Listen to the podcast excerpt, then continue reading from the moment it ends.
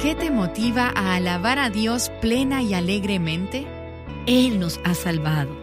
Y ser salva no significa solamente que recibes un boleto para ir al cielo. Ser salva significa que eres salva de la ira de Dios. Eres salva del juicio de Dios. Eres salva del pecado y de la esclavitud de ti misma. Y eres salva para amar, servir y seguir a Jesucristo. Estás escuchando Aviva Nuestros Corazones con Nancy DeMoss de Walgamoth en la voz de Patricia de Saladín.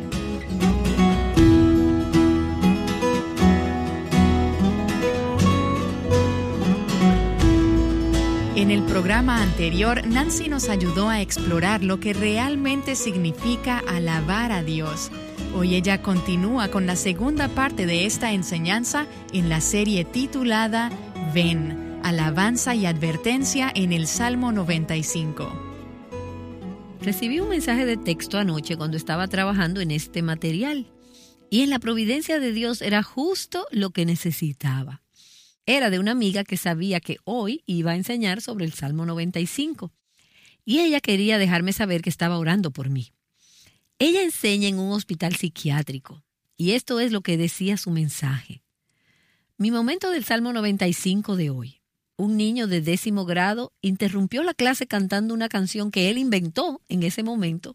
Cantó súper fuerte y fuera de tono porque le acababan de decir que su familia de acogida le estaba dando una segunda oportunidad y estaba tan emocionado y tan agradecido porque esta era una familia donde había comida caliente todas las noches e incluso ponían luces de Navidad en diciembre. Se sentó y solo movió su cabeza y le dijo a los otros niños, Dios es increíble. Así que fue una respuesta, una reacción espontánea de alabanza de un corazón que no pudo contenerse. Él estaba tan emocionado y abrumado con la bondad de Dios. Y me encanta eso. Ese es un momento del Salmo 95. Así que si no sabes de qué estamos hablando porque no pudiste estar con nosotras ayer, permíteme invitarte a que vayas al Salmo 95 y que continuemos donde nos quedamos ayer. A vísperas del Día de Acción de Gracias, estamos viendo un maravilloso salmo especial para este día. Pero como veremos mañana, toma algunos giros que no esperarías en un salmo de acción de gracias. Así que comenzamos en los versículos 1 y 2 con este gozoso y exuberante llamado a adorar. Venid, cantemos con gozo al Señor, aclamemos con júbilo a la roca de nuestra salvación, vengamos ante su presencia. ¿Y recuerdas lo que dijimos que significa? Venir ante su rostro, a reunirnos con Él, a encontrarnos con Él, justo delante de su rostro con acción de gracias aclamémosle con salmos. Entonces el inicio de este salmo es una invitación al pueblo de Dios a unirse en una procesión alegre mientras se dirigen hacia el templo. Y ellos van a encontrarse con el Señor. Ahí es donde estaba la presencia de Dios, la gloria Shekinah, esa luz admirable, el rostro del Señor. Ellos no tenían el Espíritu Santo viviendo dentro de ellos como lo tenemos hoy nosotras, por lo que ellos debían ir al templo a adorar. Y el salmista está diciendo, ven, vamos, ven conmigo, vamos a hacer esto juntos, hagamos esto juntos. Y están cantando mientras van. Y es una gran procesión gozosa, alegre, que se dirige hacia el templo. Y como mencioné ayer, hay una variedad de expresiones, formas en que podemos alabar al Señor. Y creo que es tan triste que muchas de nosotras como creyentes y muchas de nuestras iglesias se quedan estancadas en algunos estilos y expresiones de alabanza y de adoración.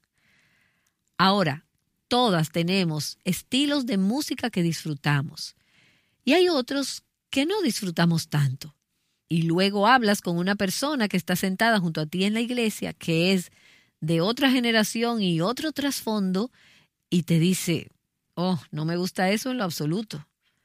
Pero lo que realmente me encanta es aquello. Así que tenemos diferentes gustos y preferencias, y no hay problema con eso. Pero la pregunta no es, ¿con qué nos sentimos cómodas? Y qué es lo que más disfrutamos cuando se trata de estilos de alabanza, música y preferencias.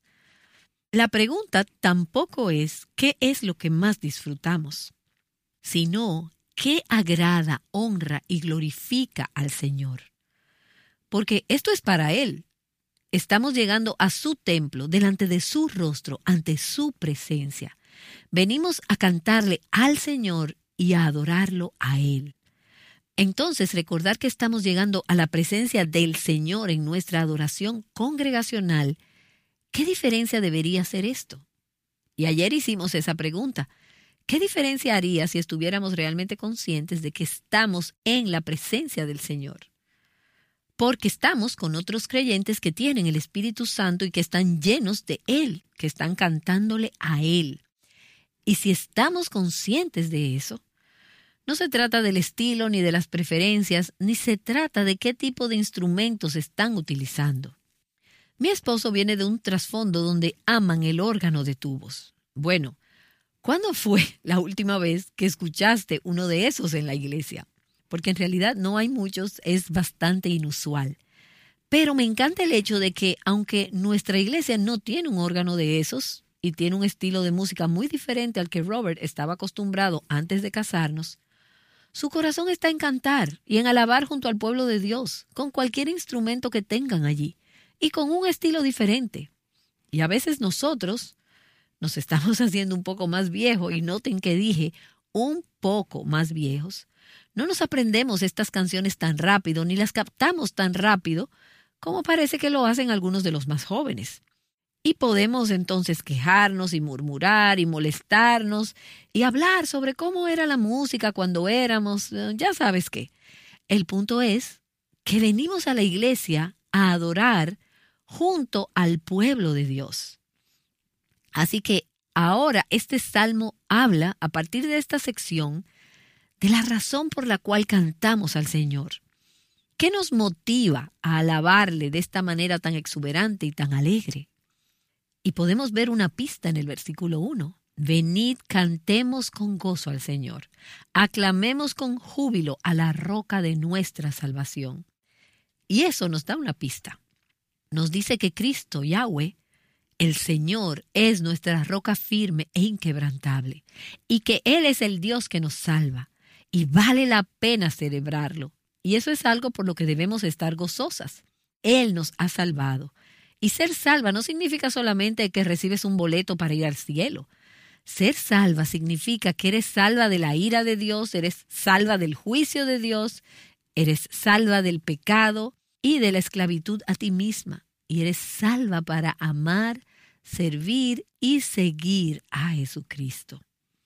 Entonces, esto es importante mientras pensamos en Él como la roca de nuestra salvación.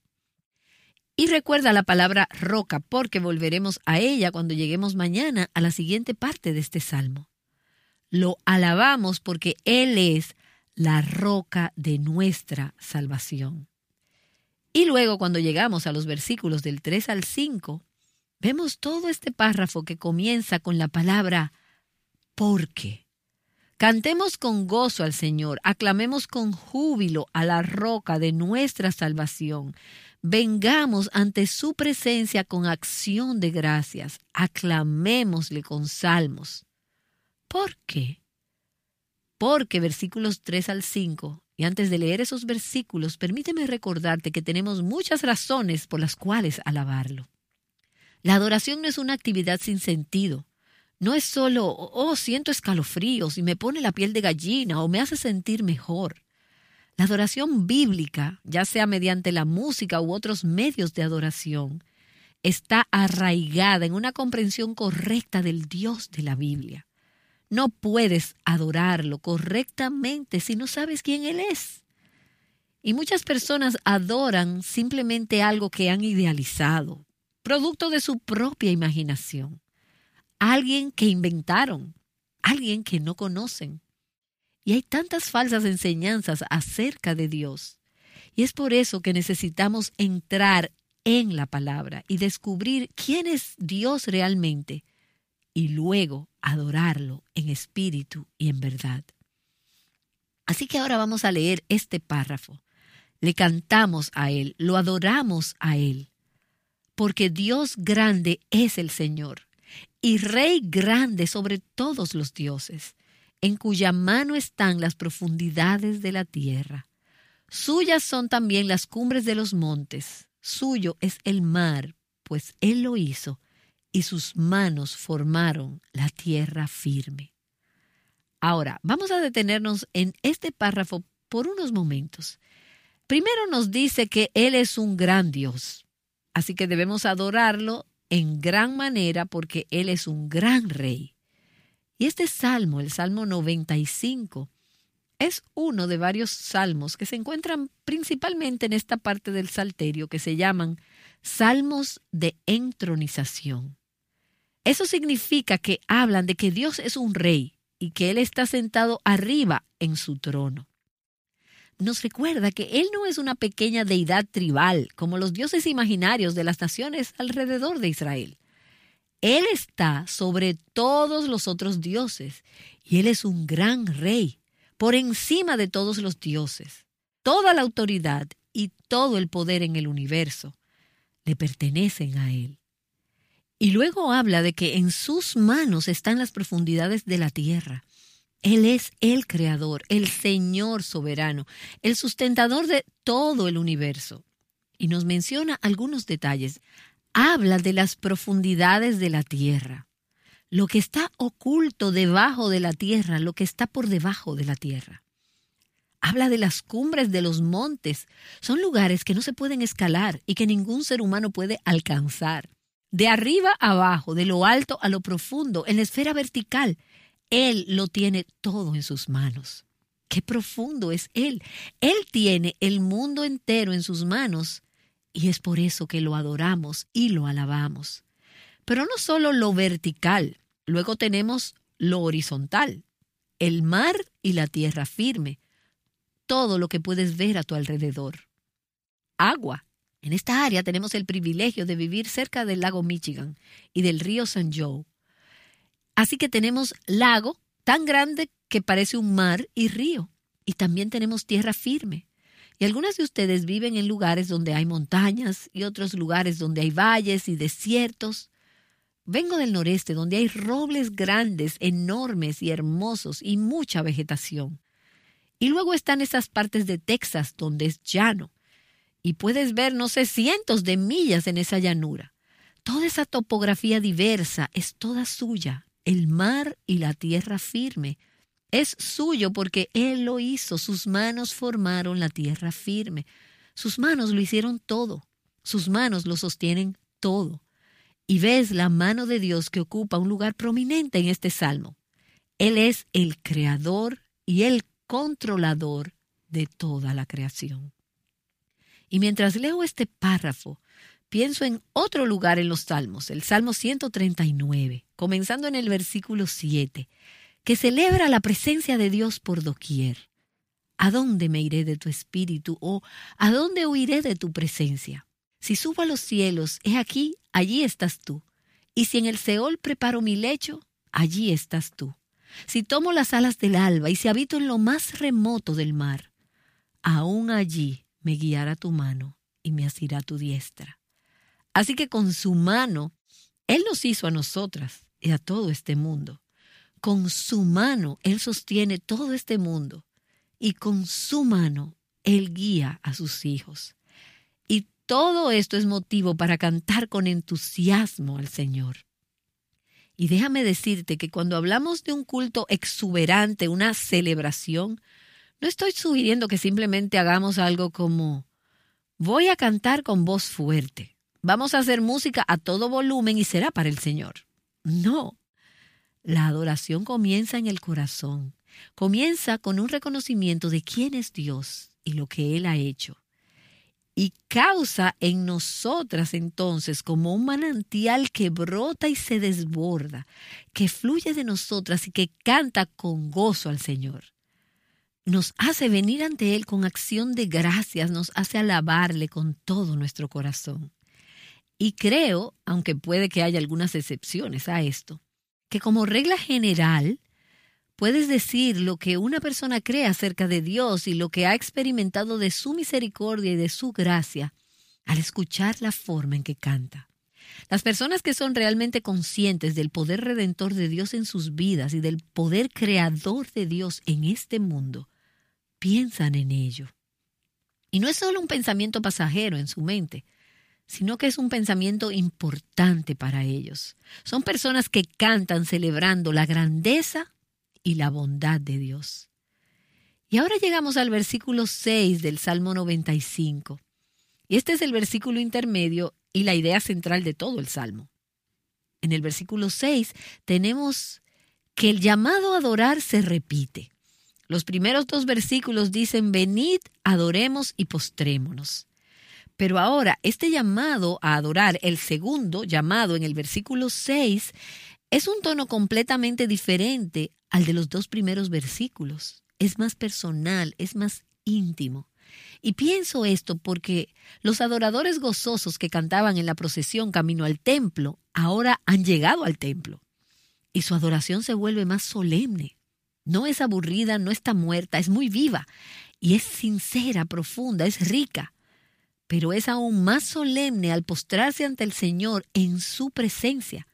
Para eso venían, para estar ante su rostro, en su presencia. Y así dice en el versículo 6, Venid, adoremos y postrémonos, doblemos la rodilla ante el Señor, nuestro Hacedor. Y nuevamente aquí tienes esa palabra, la palabra ante. Doblemos la rodilla ante. Y es la palabra rostro.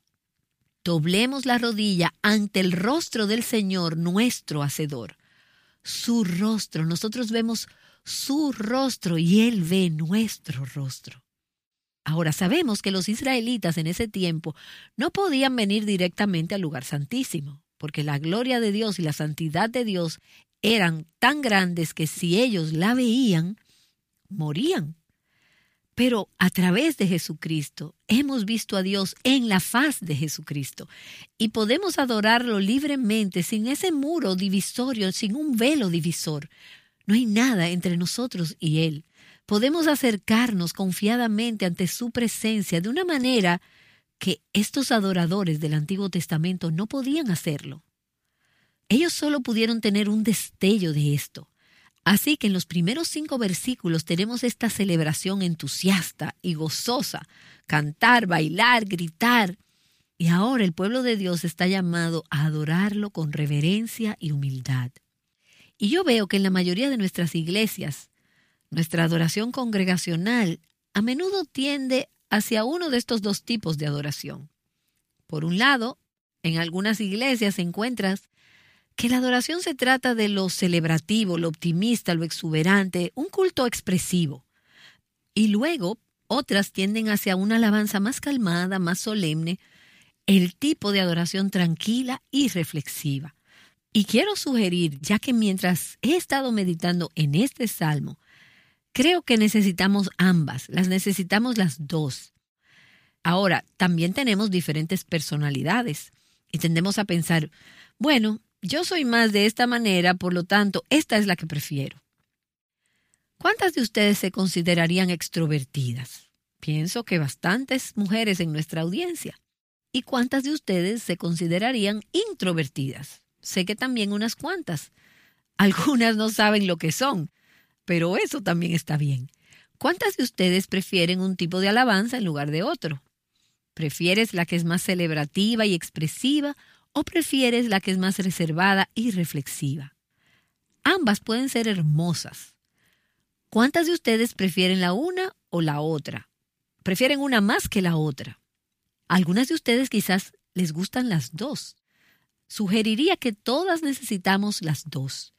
Las extrovertidas necesitan a veces una adoración humilde, tranquila y reverente. No que no pueda ser humilde o reverente cuando cantas en voz alta. Y las introvertidas, y me estoy predicando a mí misma dentro de este grupo, necesitamos estar dispuestas a salir de nosotras mismas y a superar nuestras inhibiciones y a cantar con voz fuerte ante el Señor. Si dependiera de mí, mantendría toda la música realmente tranquila. No tendría percusión, tendría música suave, solemne y tranquila. Pero no depende de mí, depende de Dios. Y a Dios le gustan los dos tipos de alabanza. Y aquí no solo estoy hablando de los instrumentos, estoy hablando del tipo y la forma en que alabamos. A veces es una alabanza exuberante de celebración expresiva y a veces es más reflexiva y reverente. ¿Y sabes qué? Para aquellas de nosotras que somos introvertidas, creo que a veces lo que nos restringe no es tanto nuestro tipo de personalidad. Creo que a veces es simplemente el viejo orgullo, el temor a los hombres, el temor a lo que piensan los demás. Y pensamos, bueno, simplemente no lo hacíamos de esa manera en mis tiempos. Y veo a personas que están inmersas por completo en la adoración. Y a veces mi corazón puede ponerse un poco crítico y pensar algo como, probablemente no están adorando realmente en espíritu y en verdad. Ahora yo nunca diría eso, pero a veces me pregunto algo así como, ¿y están solo actuando? ¿Sabes qué? No hay forma de poder saber eso. Y no depende de mí saberlo. Solo tengo que asegurarme, porque puedo estar realmente callada y aún así no estar pensando en el Señor en lo absoluto, y tengo que asegurarme de estar concentrada en la alabanza al Señor. Así que una forma, un estilo, no significa que eres más espiritual, no significa que seas más piadosa, no significa que seas más devota, Necesitamos ambos estilos de adoración y lo vemos en este salmo. Así que el versículo 6 dice, venid, una vez más estamos haciendo esto juntos.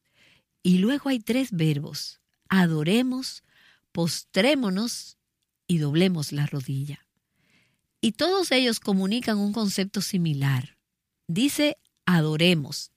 Y aunque no soy una erudita ni sé griego, tengo algunos libros excelentes que pueden ayudarme a buscar estas cosas en el idioma original. Entonces, la palabra traducida como adoremos, adoración del hebreo significa inclinarse, postrarse con honor ante un superior. Así que imagina esto. Nos estamos postrando ante Dios por honor a Él, para honrarlo a Él.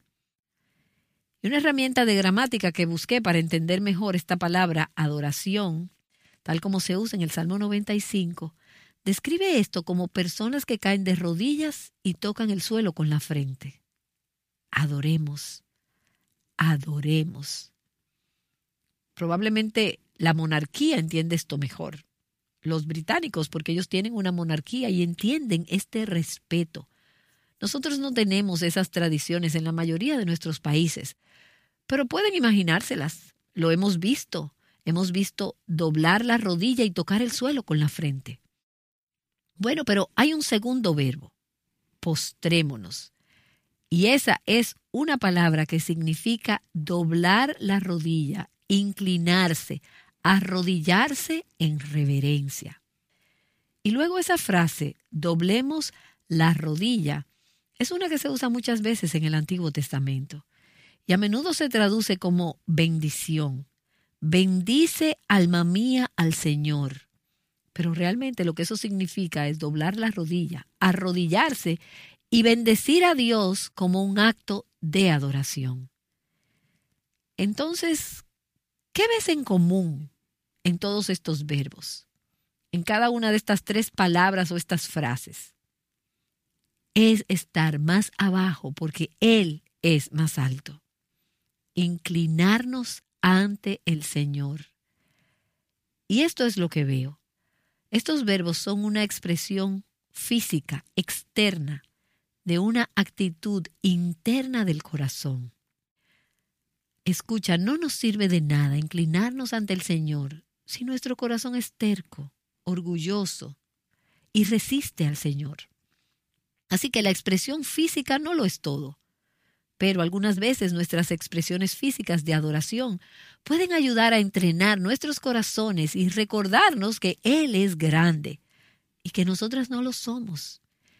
Inclinarse ante Dios en alabanza y adoración es una postura de humildad que reconoce su grandeza.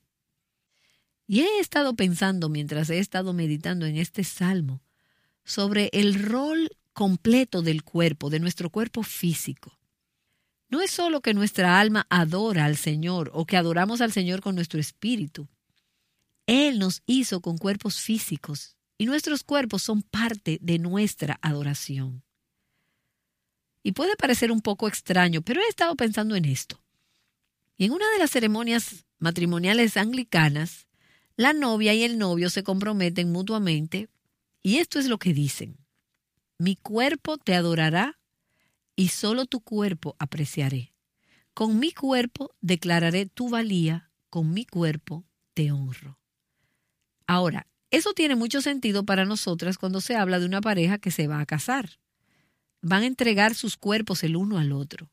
Se van a amar el uno al otro, tanto física como emocional, mental y espiritualmente. Pero tú pensarás en la adoración usar esos términos. Bueno, debemos honrar a Dios. Nosotras debemos adorarle y debemos amarlo como lo dice esta ceremonia de matrimonio. Debemos amarlo con todo nuestro corazón, con toda nuestra alma, con toda nuestra mente y con todas nuestras fuerzas. Y eso incluye nuestros cuerpos físicos. Así que cuando aplaudimos al Señor o cuando levantamos nuestras manos en alabanza, cuando cantamos, cuando gritamos, cuando estamos delante de Él, cuando nos arrodillamos, cuando nos inclinamos ante Él, estas son todas maneras de adorarlo con nuestros cuerpos declarando su valor con nuestros cuerpos, honrándolo con nuestros cuerpos. Y hace que esas expresiones de adoración sean mucho más significativas al darme cuenta de que no solo estoy entregando mi alma, mi corazón y mi vida al Señor, sino que también estoy entregándole mi cuerpo. Entonces ahora vemos esta pausa para la adoración de todo corazón en los versículos del 3 al 5 y vemos su grandeza. Él es el gran rey de todo el universo. Él es el creador de toda la tierra. Pero luego vemos en los versículos 6 y 7 y vemos algunas razones aún más personales para la adoración sincera. Vemos las bendiciones y los privilegios que tenemos en Él. Vemos en los versículos del 3 en adelante que Él es el creador de todo el mundo. Pero los versículos 6 y 7 se refieren a su relación con nosotros. Venid, adoremos y postrémonos. Doblemos la rodilla ante el Señor, nuestro Hacedor.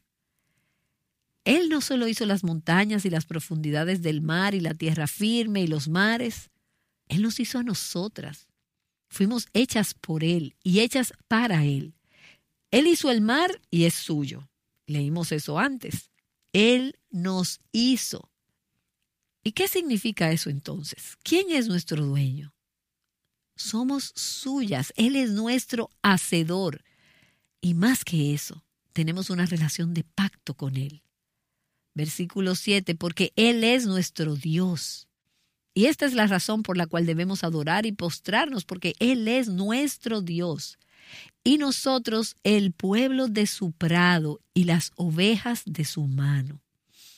Y ahí está esa palabra otra vez. Su mano formó la tierra, su mano sostiene la tierra, y su mano cuida de nosotros, somos las ovejas de su mano. Él es el buen pastor y redentor de su pueblo. Y si estás usando la nueva versión internacional, en ese versículo dice que somos un rebaño bajo su cuidado. Él se preocupa por nosotras, Él se ha comprometido con nosotras, Él es bueno con nosotras. Y así nos sostiene en su mano. Su mano nos hizo como un alfarero hace algo del barro. Él cuida, protege, alimenta y guía a sus ovejas con su mano. Y esto es lo que dice Jesús en Juan capítulo 10. Yo soy el buen pastor. El buen pastor da su vida por las ovejas. Él las llama por su nombre. Ellas lo escuchan y lo siguen. Así que cuando nos inclinamos ante Él, en nuestros corazones y también físicamente, lo que estamos diciendo es, tú eres Dios y nosotras no. Tú eres el pastor. Nosotros somos las ovejas. Estamos necesitadas, somos dependientes, somos pecadoras y necesitamos que nos guíes y que nos cuides. Necesitamos un pastor. y porque tenemos un pastor, nos inclinamos y adoramos. Si perteneces a una iglesia, constantemente eres invitada a cantarle a Dios. Y es tan fácil que esto se convierta en una rutina o en una actividad seca. Nancy de Moss de Walgamoth te ha estado llevando al corazón de la verdadera alabanza. Ella nos ha estado recordando que tenemos muchas razones para alabar a Dios con devoción. Y estamos entrando a un tiempo lleno de tradiciones y esto puede ser algo muy bueno, pero si no somos intencionales podemos ir por las tradiciones de manera mecánica, perdiendo de vista lo verdaderamente importante de lo que estamos celebrando. Así que espero que continúes explorando este tema de la alabanza con nosotras aquí en Aviva Nuestros Corazones. Mañana Nancy te ayudará a hacer de la gratitud una actitud de tu corazón más que un día en el calendario. Ahora ella regresa para cerrar este programa en oración. Te adoramos, oh Señor, no como deseamos poder hacerlo, y no como sabemos que deberíamos, y tampoco como lo haremos un día, sino que lo hacemos de la mejor manera que ahora podemos y contigo ayudándonos con tu espíritu y tu gracia. Inclinamos nuestras cabezas, inclinamos nuestros corazones y a veces doblamos nuestras rodillas con la cara hacia el suelo y simplemente decimos, te adoramos porque somos tu pueblo, nos hiciste y somos las ovejas de tu prado.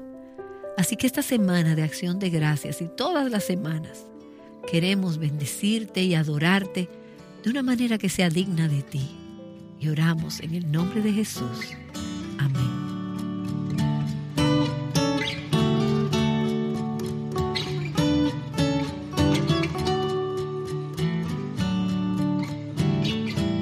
Trayéndote enseñanza práctica de la palabra de Dios, Aviva nuestros corazones con Nancy DeMoss de Walgamoth es un ministerio de alcance de Life Action Ministries.